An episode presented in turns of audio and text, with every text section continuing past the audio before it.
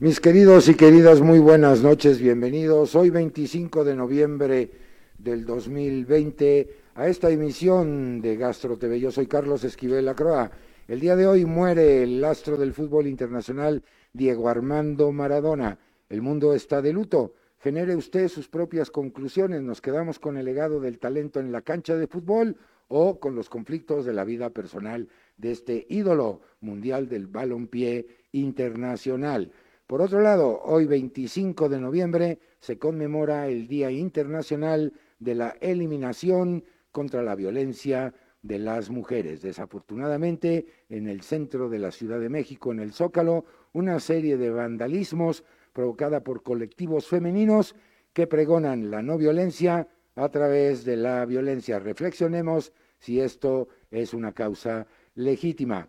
Hoy, entrevista con el nuevo presidente de la Asociación Mexicana de Gastroenterología, el doctor Marco Antonio Lira Pedrín, nos platica la perspectiva para el 2021 de la Asociación Mexicana de Gastroenterología. Y finalmente, en el estudio de Gastro TV, nuestro querido amigo el doctor Diego Barraza platicará con todos ustedes sobre lo que es el reflujo gastroesofágico. No se vaya, esto ya empezó, se llama Gastro TV, bienvenidos. Alfa Sigma, trabajamos con pasión. Presenta.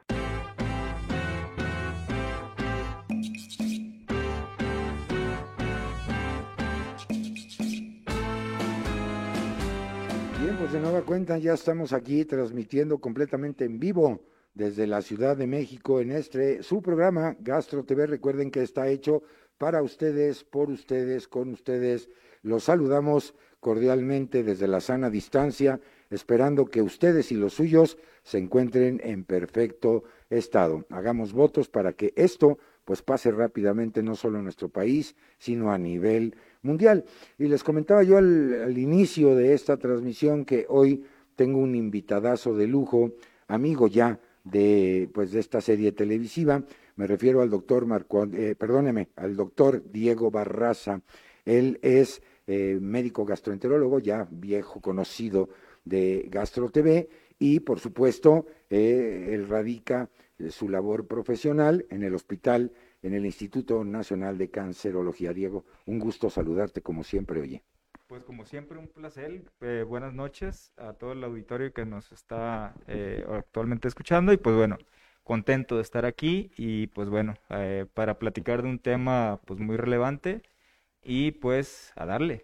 Sí, precisamente e- este tema del reflujo gastroesofágico, que seguramente muchos de ustedes lo han padecido en algún momento, algunos otros lo estarán padeciendo.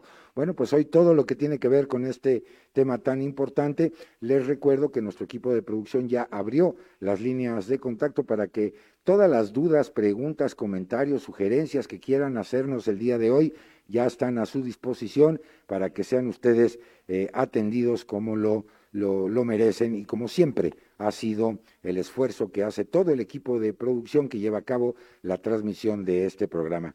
Diego, un día sin duda movido en todas estas eh, noticias que comentábamos con nuestra audiencia al inicio del, del programa.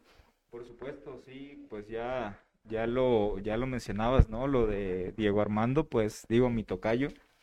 Este, eh, que bueno, finalmente, pues eh, un crack en la cancha, pero bueno, con muchos problemas eh, extra cancha que pues ya cada quien tomará su, su juicio con qué se queda, pero bueno, sin, sin duda pues un, un, un, un hecho que está sacudiendo a todo el mundo, ¿no? Sí, sin duda.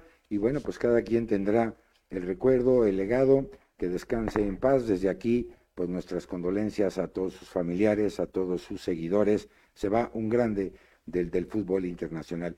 Pero vamos al tema que nos convoca hoy, mi querido amigo Diego.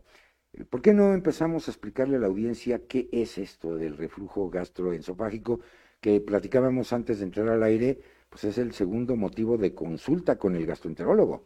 Exacto, yo creo que algo de relevancia de esta enfermedad por reflujo gastroesofágico, pues es eh, precisamente lo común que es. Eh, en este escenario, dado que es muy común, pues es un tema que debe de importar tanto a la comunidad médica, tanto a, como a la comunidad pues no médica. Entonces, eh, porque es muy frecuente. Después del dolor abdominal, el, el reflujo gastroesofágico pues es la segunda causa de consulta a nivel mundial con el gastroenterólogo. Entonces esto pues tiene implicaciones eh, muy importantes ya que pues este, este contenido de las, de, las secreciones gástricas, este ascenso hacia el esófago, que va a provocar síntomas y va a eh, provocar alteración de la calidad de vida, pues, eh, pues sí es muy importante platicar. ¿Conocemos algún dato numérico en términos de la incidencia de las personas que lo padecen, al menos en México? Más o menos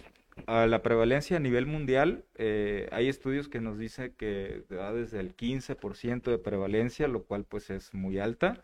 Hay algunas encuestas también que se han hecho en México que eh, pues sí eh, catalogan la enfermedad por reflujo gastroesofágico con una prevalencia alrededor del 8 al 10%, nada despreciable que pues más o menos por ponerle cifras a esto. ¿no? ¿Y cómo pueden entender nuestros amigos, amigas de la comunidad no médica, es decir, del ciudadano de a pie, por, por llamarlo de alguna manera, eh, que sospechen que padecen de, de, este problema? Claro, esta enfermedad tiene dos síntomas cardinales, eh, pirosis y regurgitación. Pirosis se entiende como esa sensación de ardor atrás, en el retroesternal le llamamos nosotros, en el pecho esa sensación de ardor que sube hacia el esófago. Eh, ese es el síntoma principal y la regurgitación, pues esa sensación de que se te viene pues el alimento del estómago hacia el esófago.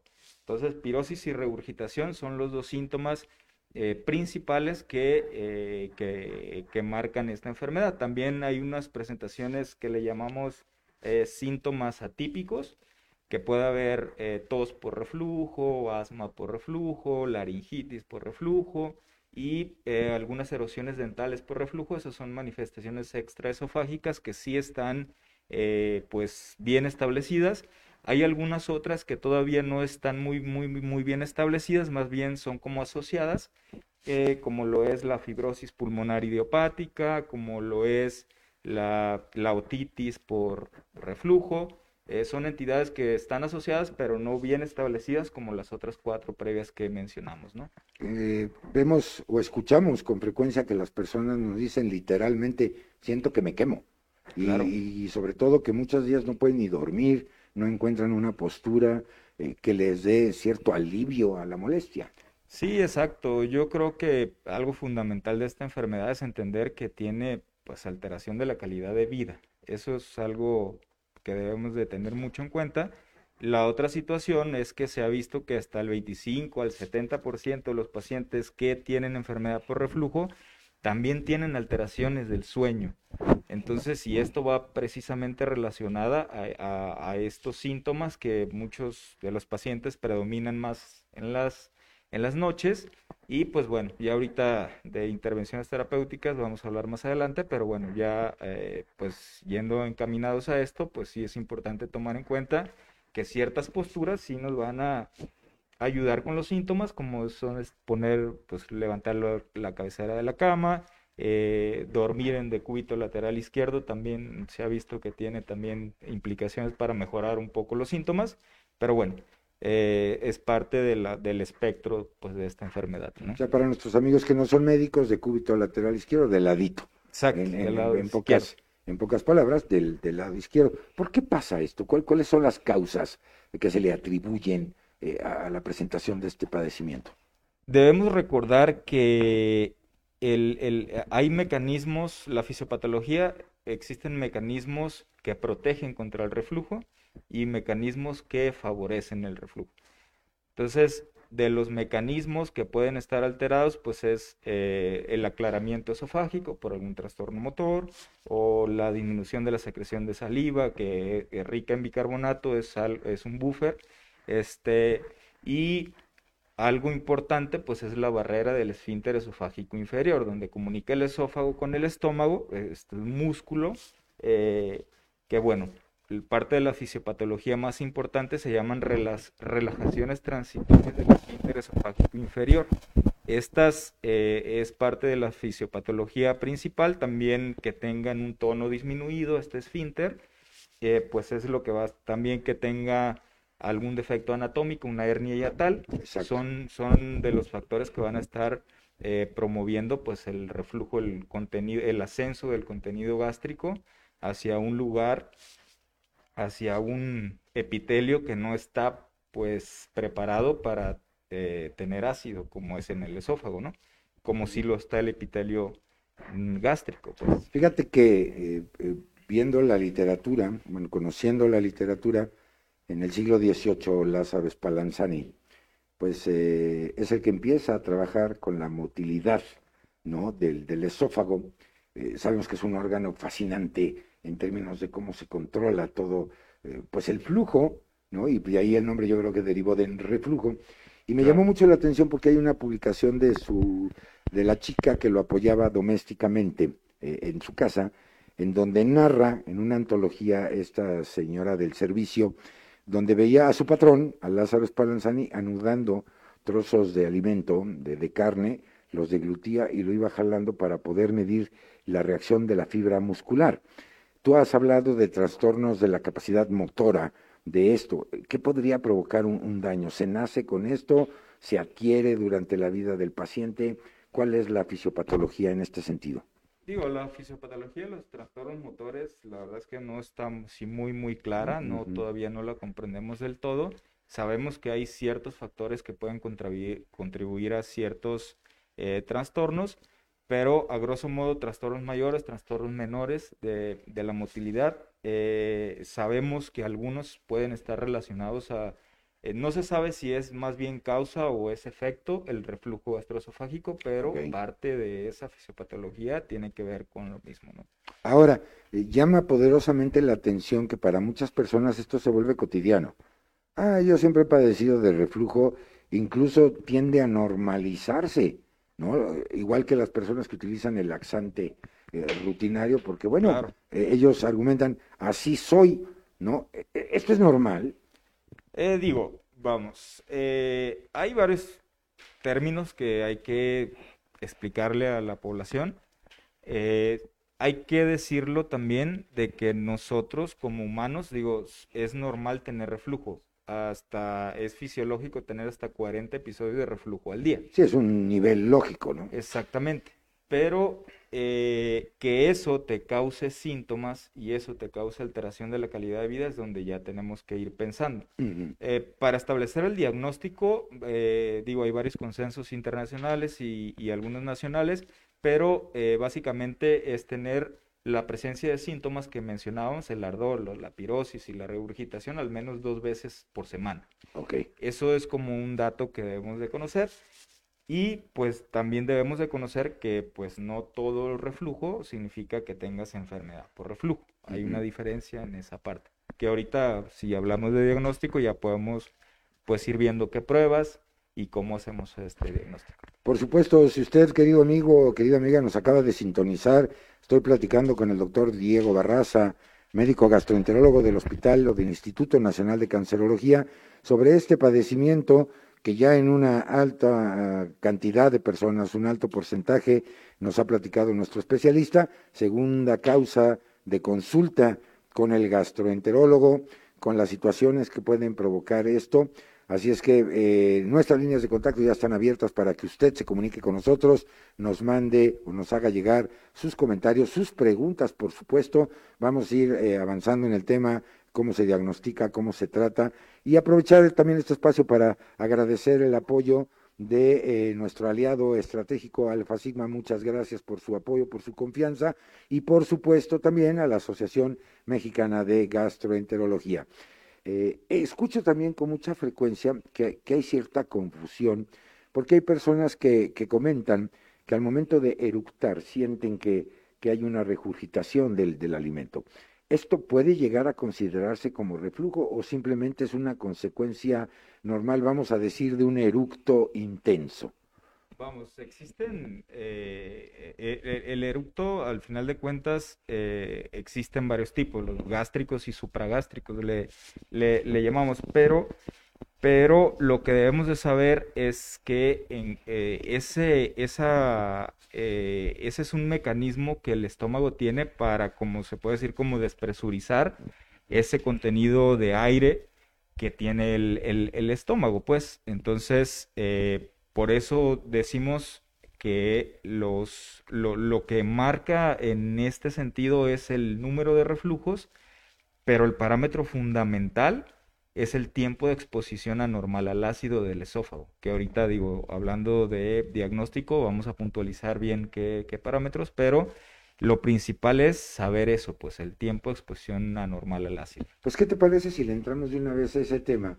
Y entonces, en este sentido, una pregunta sería, ¿cuándo apretamos el botón de pánico? Es decir, cuando yo me doy cuenta que algo no está bien y debo de acudir con el especialista, me contestas esto y si quieres me dices cuál es la metodología diagnóstica ya en el especialista para confirmar o descartar que se trata de un reflujo gastroesofágico. Sí, eh, lo principal que debemos de saber de esto es que eh, esta enfermedad pues se sospecha, como lo decíamos, por los datos cardinales, los síntomas.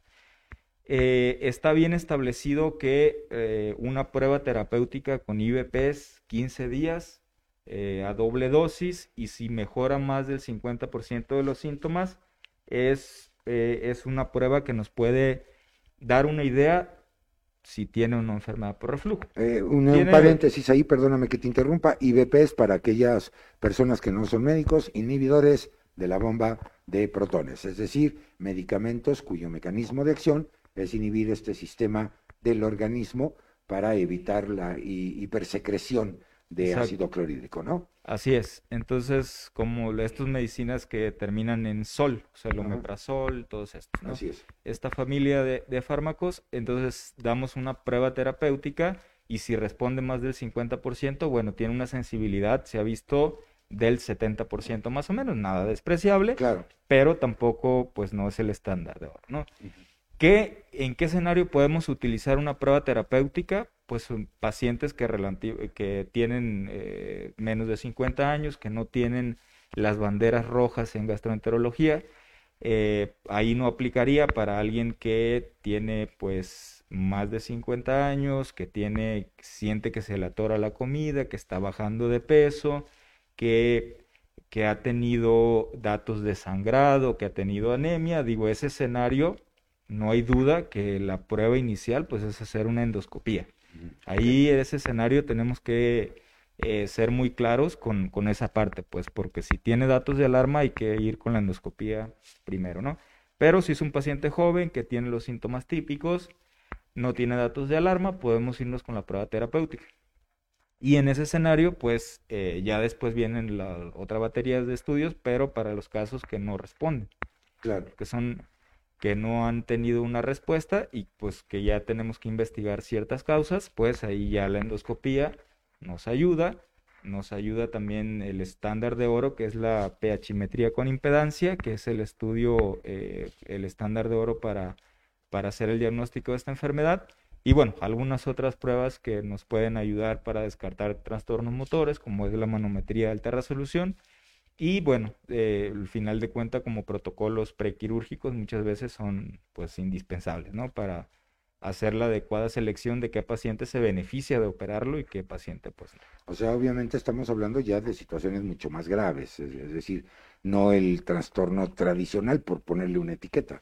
Sí, claro, y en este escenario hay, hay varias entidades que pueden eh, semejar enfermedad por reflujo. Digo, tenemos un trastorno funcional eh, que está bien establecido, que se llama pirosis funcional, donde el paciente pues tiene los mismos síntomas de enfermedad por reflujo, pero no tiene exposición anormal al ácido. Y tiene una probabilidad de asociación de síntomas negativa, eh, eso con el estudio de pH impedancia, ahí digo, ese, ese, ese paciente es un paciente funcional que tiene un manejo diferente que al que tiene una enfermedad por reflujo.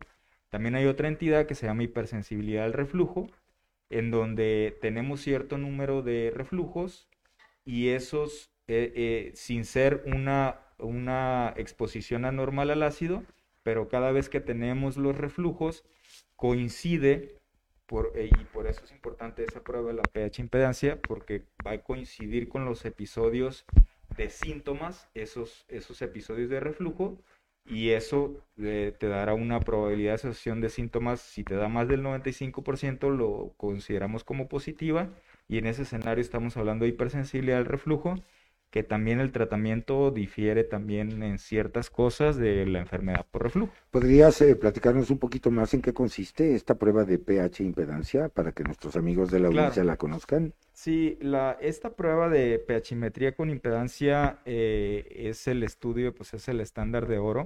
Básicamente es un pequeño catéter delgadito que se mete por la nariz y se monitoriza los episodios de reflujo porque se deja 24 horas, o sea, es ambulatorio, tú te llevas el aparatito, que es un dispositivo que va conectado a ese catéter que está midiendo los episodios de reflujo, porque se coloca el catéter que tiene varios, eh, que tiene el sensor en el esófago, entonces cada vez que tienes episodios, de reflujo, pues lo está midiendo el aparatito y también se le pide al paciente que si tiene síntomas, aplaste ciertos botones que se le explican obviamente al paciente. Entonces todo esto nos da todas estas variables. Queda grabado ahí, digamos. Queda grabado y ya se interpreta al día siguiente del estudio y tú ya ahí puedes hacer el diagnóstico. Eh, el, el, el punto principal es que el paciente tenga un tiempo de exposición en, el esófago, o sea, tiempo de exposición al ácido anormal, más del 6%. Si más del 6% del tiempo está el pH menos de 4, nos habla pues, de un, pH ácido, exactamente.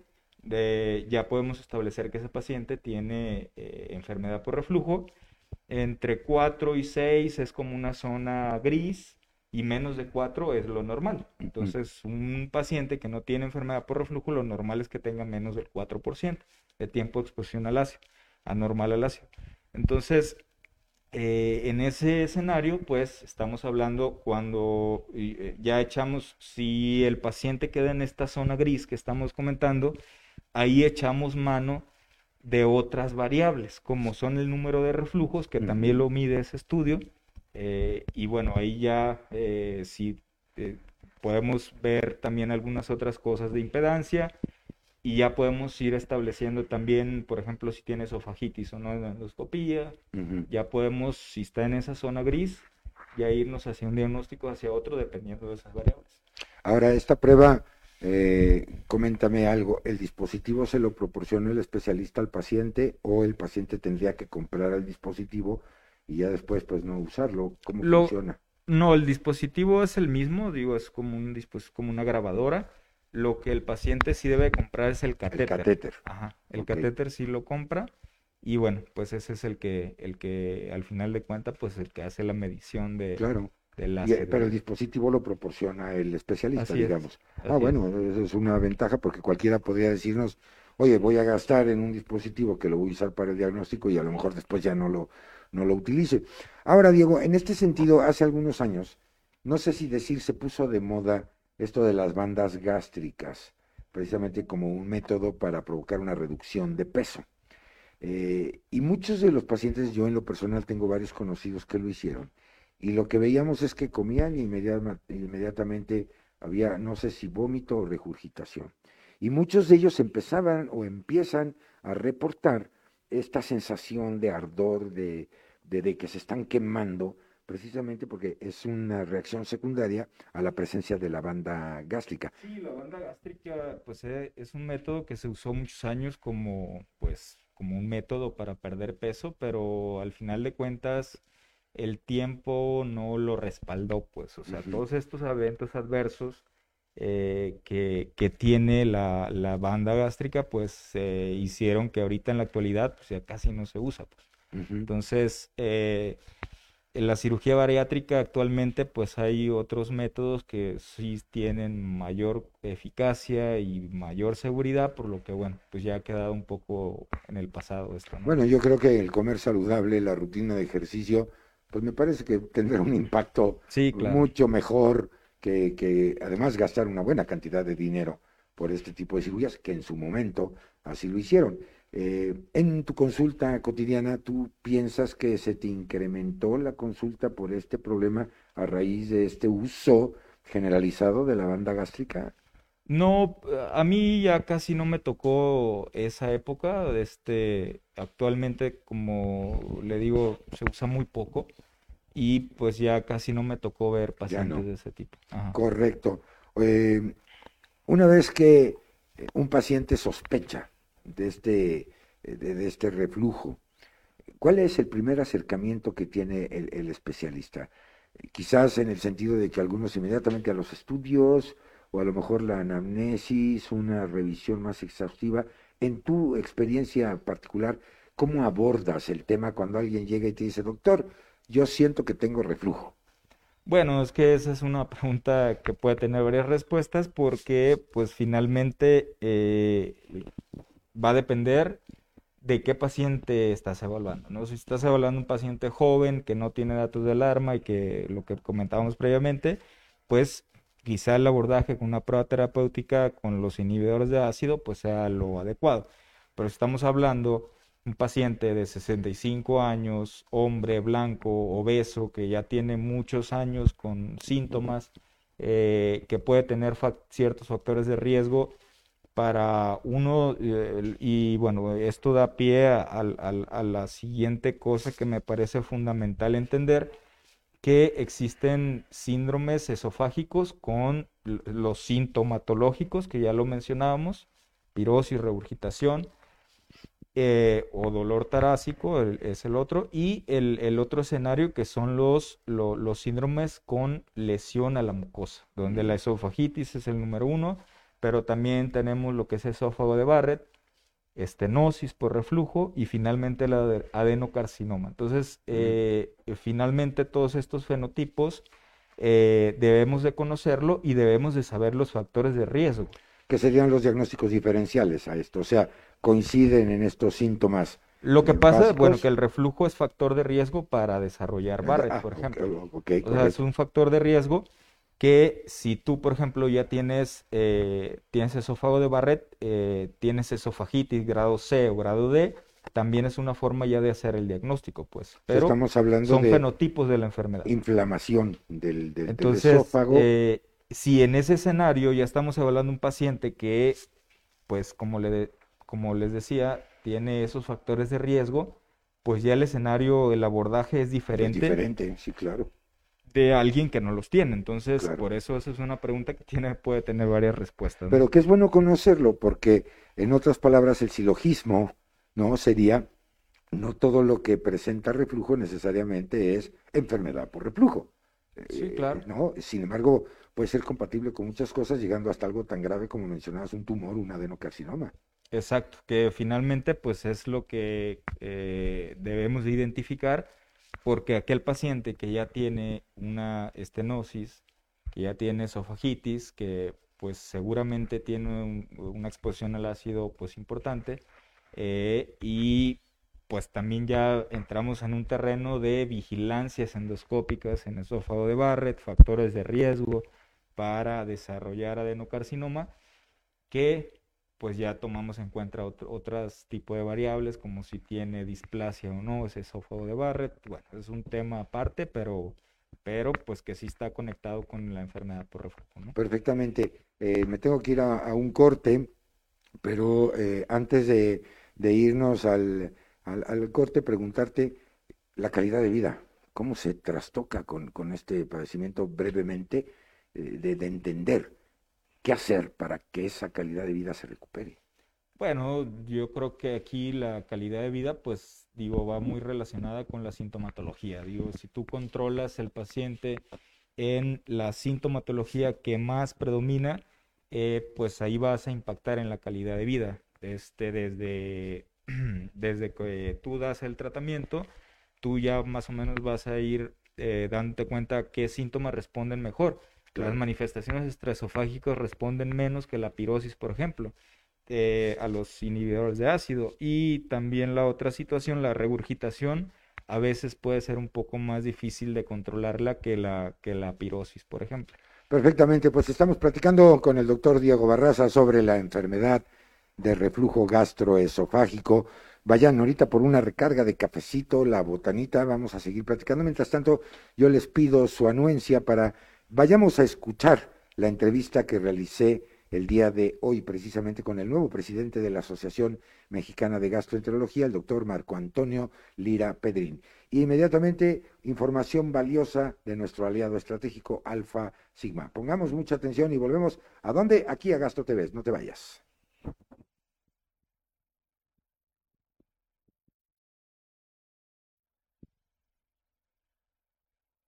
Pues mis queridos y queridas amigas, tal como se los comenté y prometí al inicio de este maravilloso programa, de su programa Gastro TV, el día de hoy tengo el gusto y el placer de platicar con el nuevo presidente de la Asociación Mexicana de Gastroenterología, que como ustedes eh, lo han conocido o saben de, esta asociación a lo largo de todos estos meses, ya más de dos años de transmisión ininterrumpida de Gastro TV. Recuerden que este programa está hecho para ustedes, por ustedes, pero sobre todo con ustedes. Así es que el día de hoy comparto eh, pues eh, las palabras eh, que tengo a bien comentar con el nuevo presidente para el ejercicio 2021 de la Asociación Mexicana de Gastroenterología. Me refiero ni más ni menos que al doctor Marco Antonio Lira Pedrín. Marco Antonio, muchas gracias por concederme esta entrevista para los amigos de Gastro TV. Muy buen día, Carlos. Te agradezco la entrevista.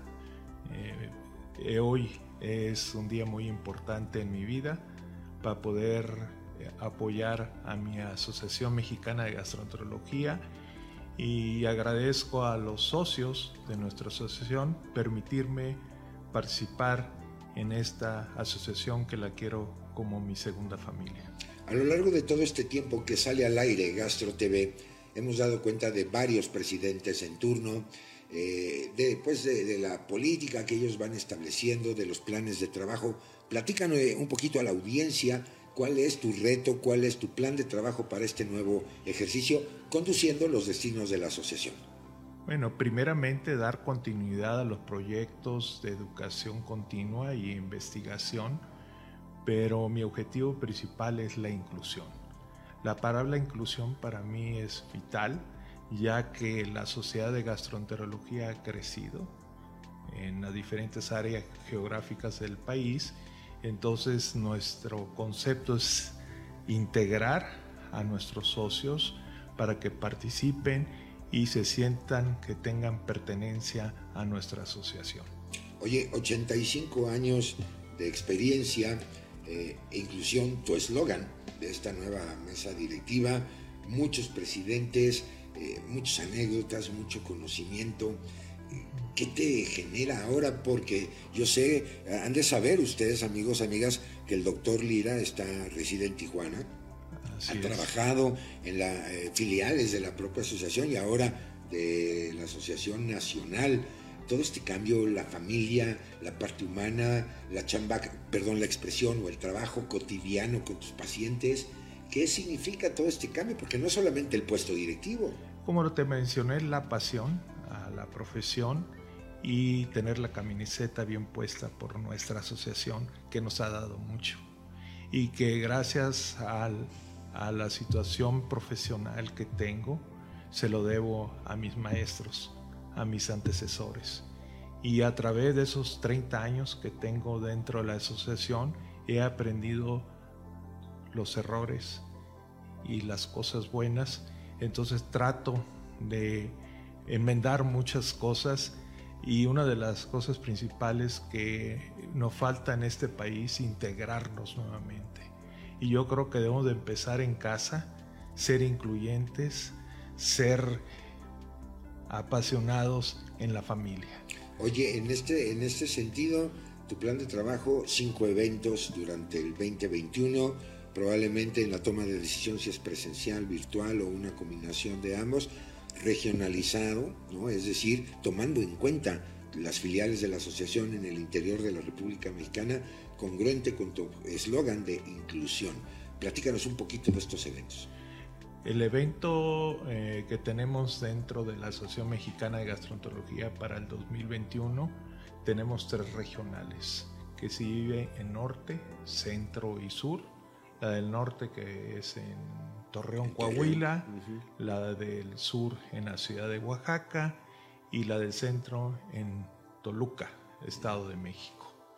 Eh, hemos tratado de seleccionar a los líderes de cada región para que ellos coordinen esas, esas reuniones y traten de crecer la educación continua en las diferentes áreas del país. Como tú sabes, hay diferentes padecimientos.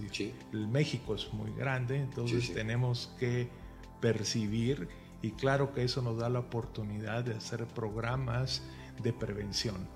Yo creo que este país necesita fortalecer la prevención de las diferentes enfermedades. Tú sabes que, como por ejemplo, te puedo mencionar la obesidad, que tenemos el primer lugar infantil, segundo nivel Sí, no tenemos que sentirnos orgullosos de eso. Y, y que eso conlleva a enfermedades en el hígado, enfermedades cardiovasculares, y, y ya no es obligación del médico endocrinólogo, por decir un ejemplo, sino de todas las especialidades, que la medicina interna, la cirugía, y tratamos de llegar no solamente a los especialistas, sino a los médicos del primer contacto, que son los que tienen eh, el trato directo con el paciente y es el que debemos de eh, apoyar en, en, su educación y puede haber un sistema de referencia y contrarreferencia adecuado. Además de estos tres eventos, dos eventos eh, magnos que ya son populares en la comunidad eh, de especialistas, que es el ECOS Internacionales y la Semana Nacional de Gastroenterología. Los ECOS Internacionales ya tienen una tradición de más de 25 años. Es nuestro curso estrella porque seleccionamos a los profesionales en las diferentes áreas de la gastroenterología a que nos presenten lo mejor de los congresos internacionales, que son como la Asociación Americana de Gastroenterología, la Asociación de Enfermedades Hepáticas de Estados Unidos, de Europa, y en un solo curso obtenemos la actualización y qué está pasando. Tú sabes que la medicina es cambiante de un año a otro y debemos de mantenernos informados todos los profesionales que estamos en, en la salud. Finalmente, mi querido doctor Mario, pues todos conocemos las guías Roma 4 para la gastroenterología y etcétera. Eh, en este nuevo reto que asumes, ¿estarás pensando que la asociación pueda emitir algún tipo de guía internacional que, que, sea algo relevante con todos estos eventos, con todo el expertise, la investigación que ustedes promueven, que distribuyen para generar, ojalá hubiera unas guías que se llamen México 5 eh, en este sentido? Nosotros tenemos un consenso nacional que está en nuestra revista mexicana de gastroenterología que pueden eh, consultar. consultar. Uh -huh. eh, pero yo creo que tenemos que penetrar también la población que tenga conocimiento de lo que es estas enfermedades, estos trastornos funcionales, que es un costo increíble tanto sí, sí. en en institución pública como privada. Sí, para el erario público, privado o particular incluso. ¿no? Y que se está volviendo un poquito multidisciplinaria porque debe intervenir el gastroenterólogo, el nutriólogo, el psicólogo. O sea, ya no es una cosa que la tomaban, estás enfermo de los nervios y tómate esto, sino Así que es. estamos adquiriendo mayor información, mayor conocimiento de estas enfermedades funcionales. Yo creo que con el tiempo, de hecho actualmente tenemos la, este, la neurogastroenterología que trata los problemas funcionales del intestino conectados con el sistema nervioso central, que eso viene un campo amplio de investigación y cambios en, a futuro. Doctor Mario, Marco, perdóname, pues muchas gracias por abrirnos la puerta porque quiero decirles que esta entrevista nos la concedió eh, su nuevo presidente en su casa aquí en la Asociación Mexicana de Gastroenterología, en esta sala de juntas maravillosa, donde vemos la galería de presidentes que han ocupado ese cargo. Muchas gracias, felicidades. Nomás comentarte Y- que sí. eh, la Semana Nacional de Gastroenterología, que ya la tenemos establecida las fechas, del 12 Ah, al favor. 16 de noviembre, que va a ser en la ciudad de Guadalajara, eh, si las circunstancias no lo permiten. Seguro, pues para el año entrante, muchos eventos, muchas actividades, muchos retos, decía yo, muchas felicidades, gracias por abrirnos la puerta de, de- de tu casa y, y- y esperamos tener una participación como la hemos estado teniendo en este programa llamado Gastro TV, por supuesto ahora bajo tu conducción de los destinos de la Asociación Mexicana de Gastroenterología. Te agradezco, Carlos, y estamos a tus órdenes. Perfectamente, pues ahí está el mensaje de su nuevo eh, presidente. Eh, yo quisiera eh, agradecer a todos por, por, esta participación y no sin antes pedirte un consejo para nuestra audiencia ahora que ya estás en turno. un consejo muy importante, cuídense, usen cubrebocas, traten de salir lo menos posible, todavía no termina la pandemia y queremos estar con salud y, y, el año que entra poder abrazar a nuestra gente querida. Por supuesto, y si hay algún problema gastrointestinal, acérquense a la Asociación Mexicana de Gastroenterología para que los asesoren correctamente. De nueva cuenta, doctor, muchísimas gracias. Y nosotros vamos y volvemos, continuamos aquí en Gastro TV. aquí en Gastro TV. Muchísimas gracias al presidente de la Asociación Mexicana de Gastroenterología, al doctor Marco Antonio Lira Pedrín, sobre todo por abrirnos la, las puertas de su casa para que platicara un momento con nosotros de esta eh, nueva toma de posesión para el ejercicio 2021. Y usted, querido amigo, querida amiga, nuestras líneas de contacto ya están abiertas para que se comuniquen con nosotros. Ya el equipo de producción ahorita me van a pasar todos sus comentarios y obviamente para poderlos eh, saludar. Eh, muchísimas gracias por acompañarnos en esta emisión de Gastro TV. Saludo con mucho gusto a Abigail Ramírez Silva desde Tijuana. Muchas gracias por estar con nosotros. Guadalupe Midle eh, algún médico de la Ciudad de México que recomiende, pues usted tiene usted aquí uno, que es precisamente el doctor Diego Barraza, gastroenterólogo. Ahorita le voy a pedir que nos dé sus líneas de contacto para que usted establezca el mismo con, con él. Por supuesto, hoy ya se me están cayendo los lentes, qué barbaridad. Con esto del cubrebocas es un verdadero problema, pero no por eso con la menor pasión de platicar con ustedes como cada último miércoles del mes en este su programa Gastro TV. Saludo con muchísimo gusto a mi colega, hermano querido, el doctor Fernando Paredes. Él está en Ecuador. Muchas gracias por, por seguir el, el programa. Espero ya algún día pronto verlos por allá y comernos una rica fritada ahí en el Ecuador, plato típico. También saludo a Ana Karen Hernández. Eh, te pregunta Diego, ¿cuánto tiempo tarda en sanar el problema de reflujo. Ahorita si quieres me contestas. Hortensia del Ángel y otra pregunta de Mart Guerrero que te dice, yo sufro de que se me tapa la nariz por la gastritis. El no poder eruptar me provoca ansiedad. Así es que muchas gracias por comunicarse con nosotros. Mi especialista del día de hoy les va a dar respuesta. Así es que empezamos con Ana Karen Hernández. ¿Cuánto tiempo tarda en sanar el problema de reflujo? Regularmente, la, eh, digo, si la terapia es eficaz y esa esofagitis que se documenta en una endoscopía, eh, regularmente de cuatro a ocho semanas es, el, es lo que tarda más o menos eh, la mucosa. Es decir, de uno a dos meses, que realmente es rápido, considerando la gravedad que puede ser este problema, ¿no? Así es, así es. Ok, y Mar Guerrero, yo sufro de que se me tapa la nariz por la gastritis. El no poder eructar me provoca ansiedad.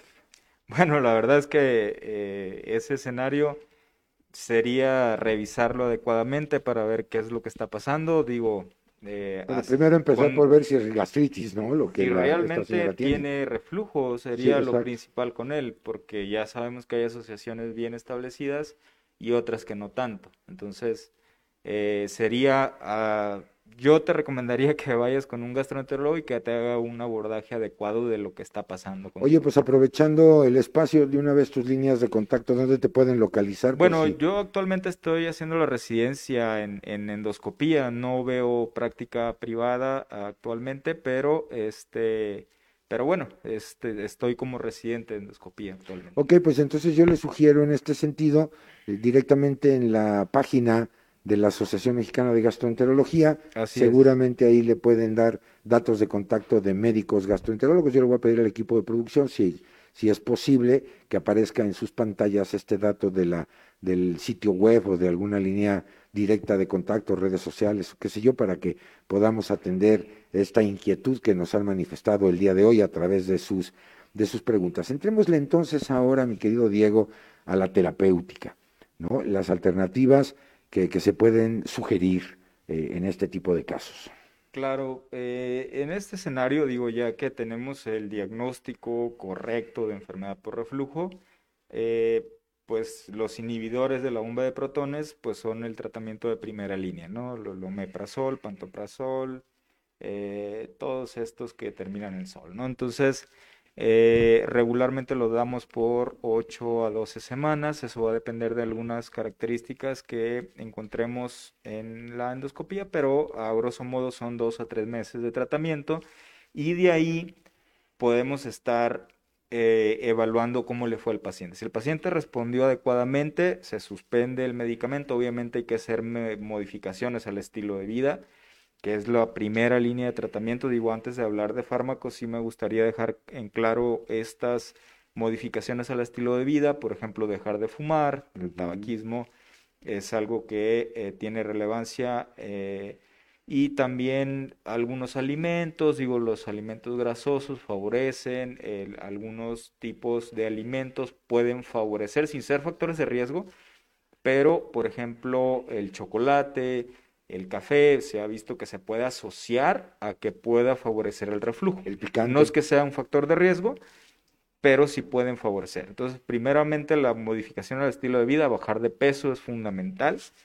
Eh, y bueno, eh, y lo que mencionábamos, ¿no? de, las, de lo de elevar la cabecera, el decuito lateral izquierdo, todo eso. Y bueno, los fármacos de primera línea, decíamos los inhibidores de bomba de protones, eh, y con lo que un gran un porcentaje muy alto de los pacientes va a responder. Hay un porcentaje nada despreciable que no va a responder y ese escenario es, al, es un escenario completamente diferente que necesita un abordaje también especial.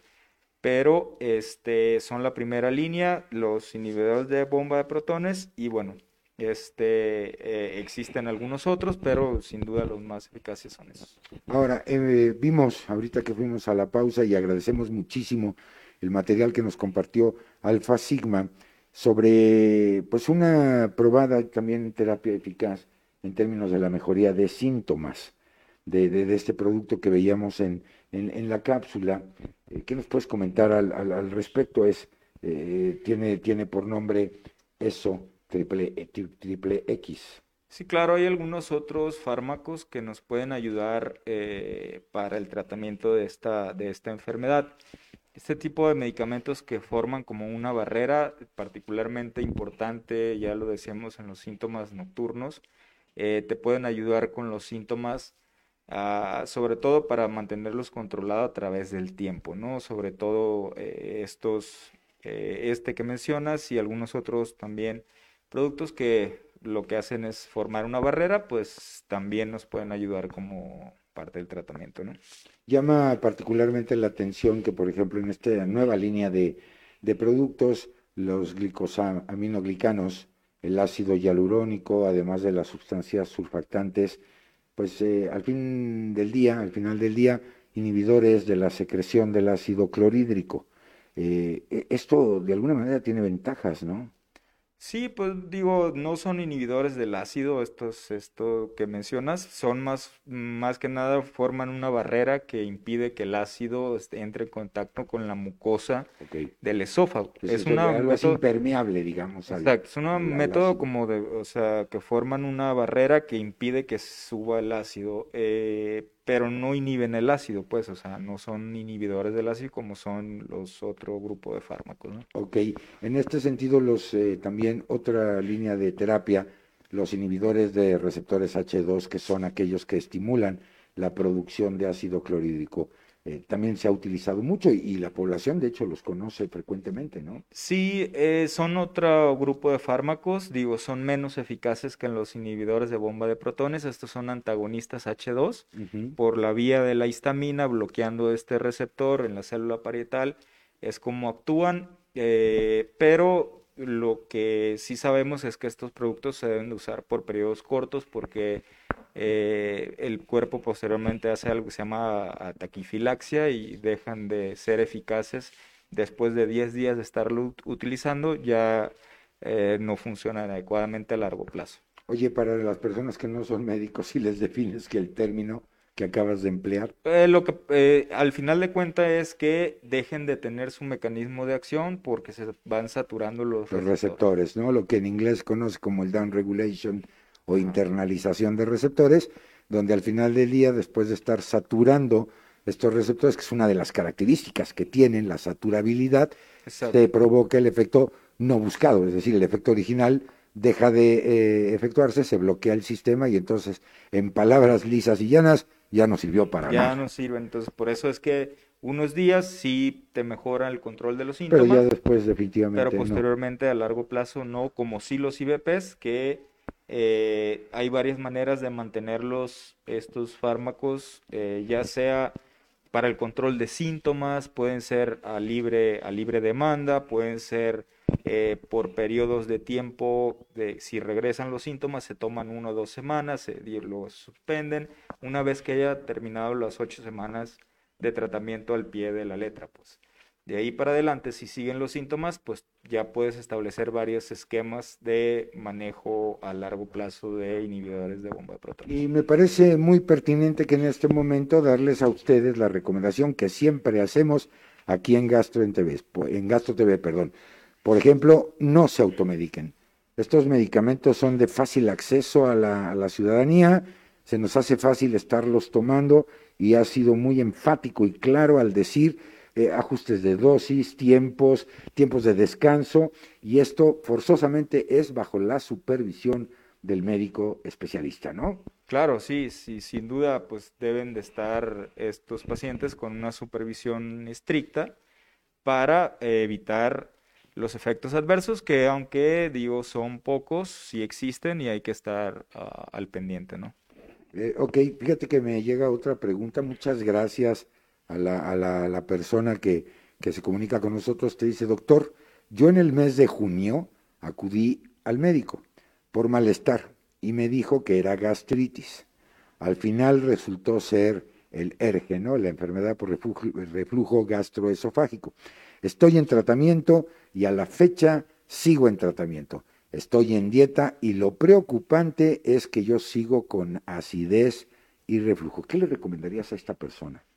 Dice que en junio tuvo síntomas de gastritis. Sí, me dice que en el mes de junio acudió al doctor por malestar y le dijo que era gastritis, pero que al final resultó ser enfermedad por reflujo. Por reflujo. Digo, honestamente no conozco cómo se ha abordado, qué estudios les han, le han hecho, que eh, hay, eh, algo que sí sabemos es que la enfermedad por reflujo gastroesofágico puede acompañarse de síntomas de dispepsia y eso es otro escenario, digo, la dispepsia es otro escenario completamente diferente que la gente le dice gastritis.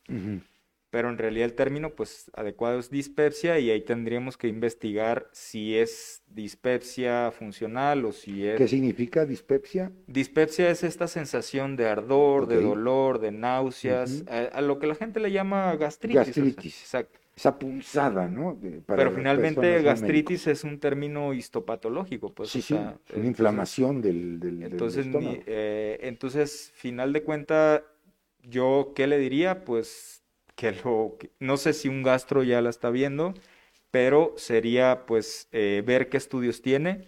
Si no tiene estudios, eh, ver, digo, no sé su edad, no sé su, digo, es sí, no, complicado. Sería muy difícil que la diagnosticara. sí, es muy complicado. Digo, hay que hacer un interrogatorio dirigido, una historia clínica, una exploración y ver en qué escenario está ella, pues, o sea. Pues ojalá, y antes de que se acabe el programa, si todavía se puede comunicar con nosotros y nos diera algo más de información para que el doctor les pudiera vertir una recomendación, con mucho gusto la transmitimos al aire.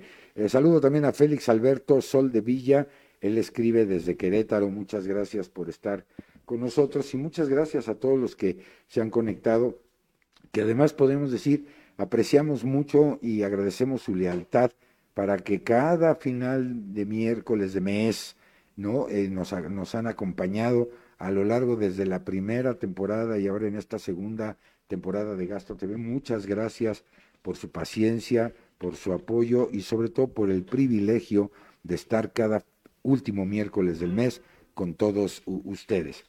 Muy bien, nos quedan unos cuantos minutos, mi querido Diego.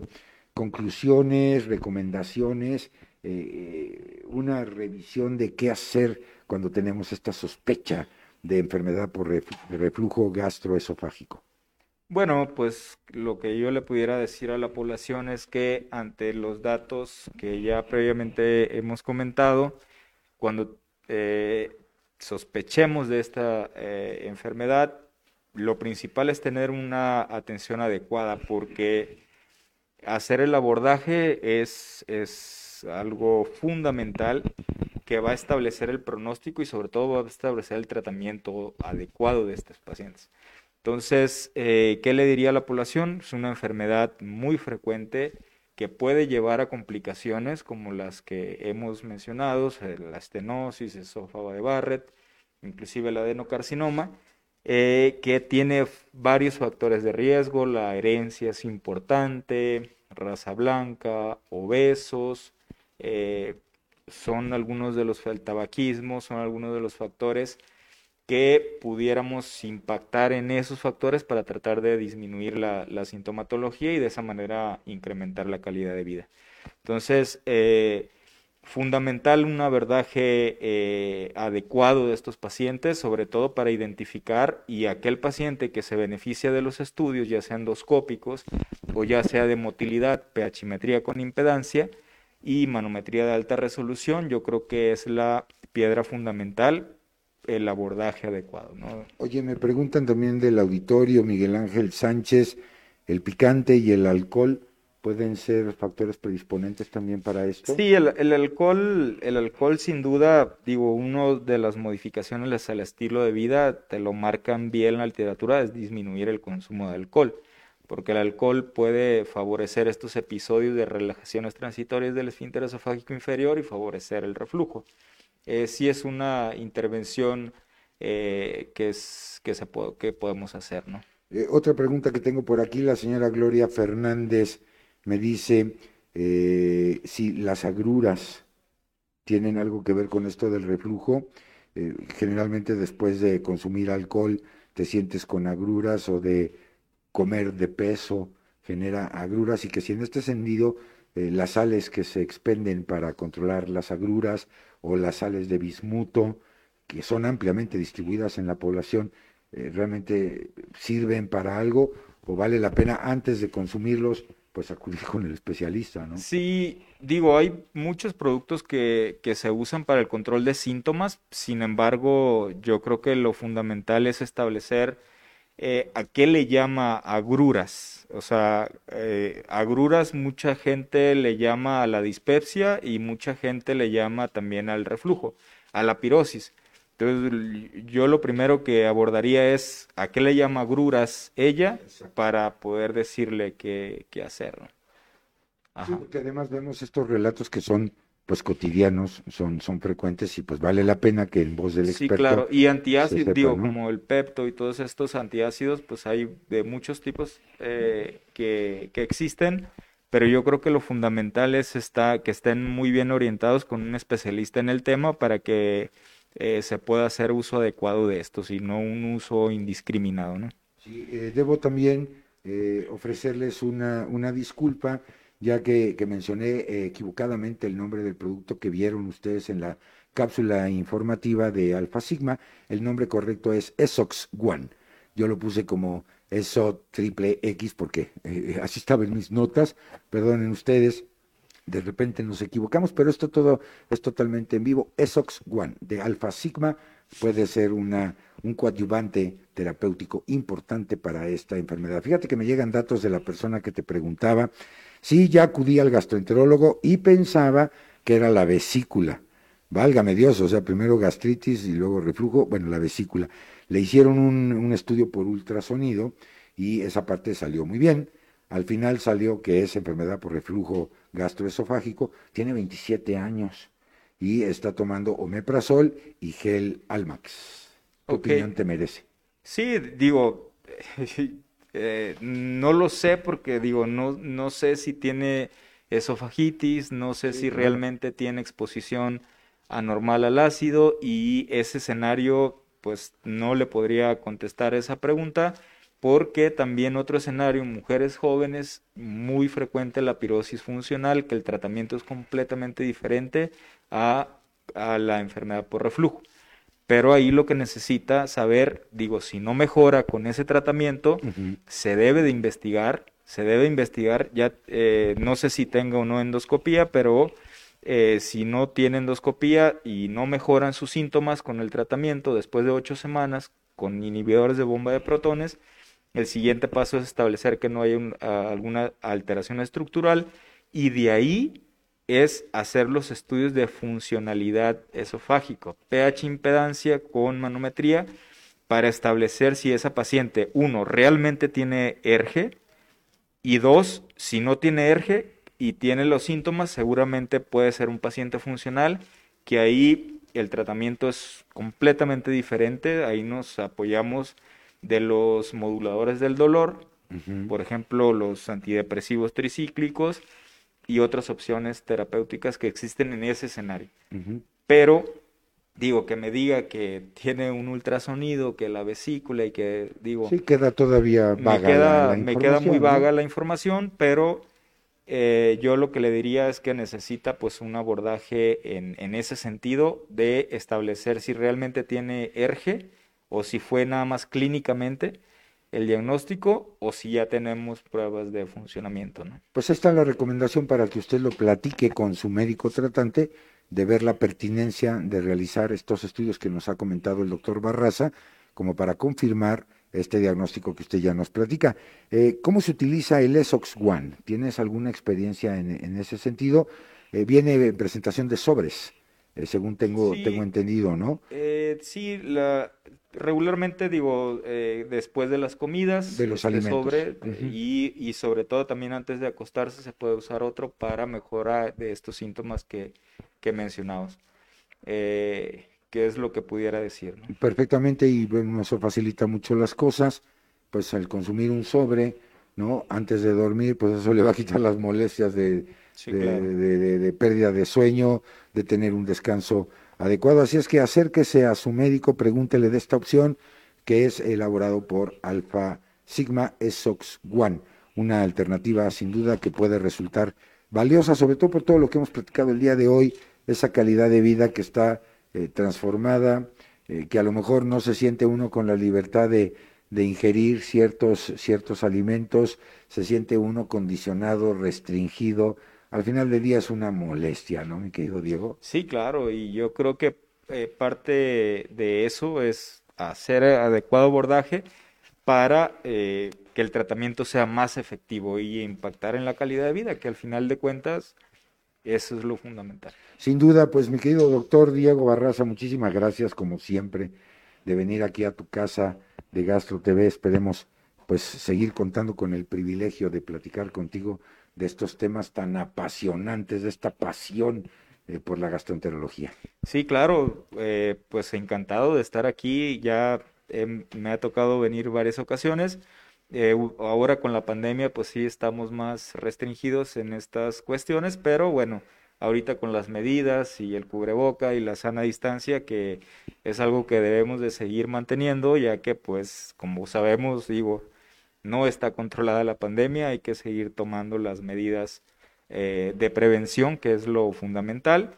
Y pues bueno, contento de estar aquí eh, en, esta, eh, en este programa y pues bueno, contento, ¿no? Pues ahí está y algo que algo bueno que ha traído esta pandemia es que la sana distancia y gracias a la tecnología digital pareciera que seguimos cerca, como siempre lo hemos hecho, de espíritu y corazón lo estamos, ya tendremos la oportunidad de abrazarnos, de apapacharnos como tradicionalmente lo hacemos. Ahora la vestimenta digital lo hacen las computadoras y diera la apariencia que estamos siempre presentes. Muchísimas gracias de nueva cuenta y en nombre de este gran equipo que hizo posible la transmisión de este programa, agradecerle a usted el privilegio de su atención.